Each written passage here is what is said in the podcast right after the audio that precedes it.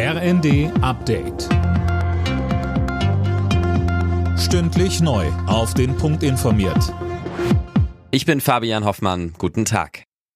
Hamburg und Hessen müssen beim Einsatz einer neuen automatischen Datenverarbeitung für die Polizei nachbessern. Das hat das Bundesverfassungsgericht entschieden. Sönke Röhling, da hatten Journalisten und eine Strafverteidigerin geklagt. Ja, und zwar, weil das Programm jede Menge Daten durchforstet. Dadurch können auch Persönlichkeitsprofile erstellt werden.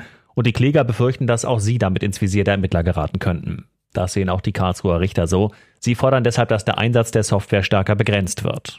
Das ist nicht nur für die Polizei in Hamburg und Hessen interessant. NRW setzt die Software auch ein, Bayern plant es. Da muss jetzt auf jeden Fall nachgebessert werden. Vertreter von Bund, Ländern und Kommunen sind in Berlin zusammengekommen, um darüber zu sprechen, wie es mit der Unterbringung und Versorgung von Geflüchteten besser laufen kann. Die Kommunen fordern, dass der Bund die Zuwanderung besser steuert und finanziell mehr hilft. Die Webseiten mehrerer deutscher Flughäfen sind seit dem Morgen nicht erreichbar, vermutlich wegen eines Hackerangriffs. Betroffen sind etwa die Airports Düsseldorf, Nürnberg, Dortmund und Hannover. Der Zeitpunkt ist ungünstig. Morgen stehen an vielen Flughäfen ganztägige Warnstreiks an. Hunderttausende Passagiere müssen umplanen.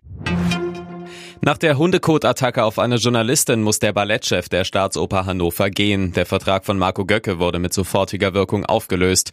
Göcke hatte international für Schlagzeilen gesorgt, weil er einer Kritikerin einen Hundekotbeutel ins Gesicht gedrückt hatte.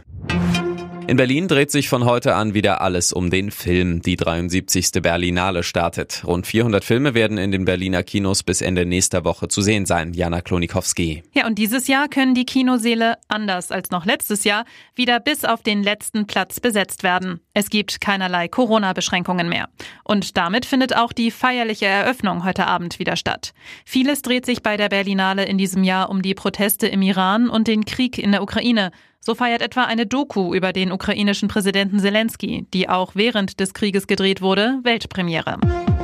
Alle Nachrichten auf rnd.de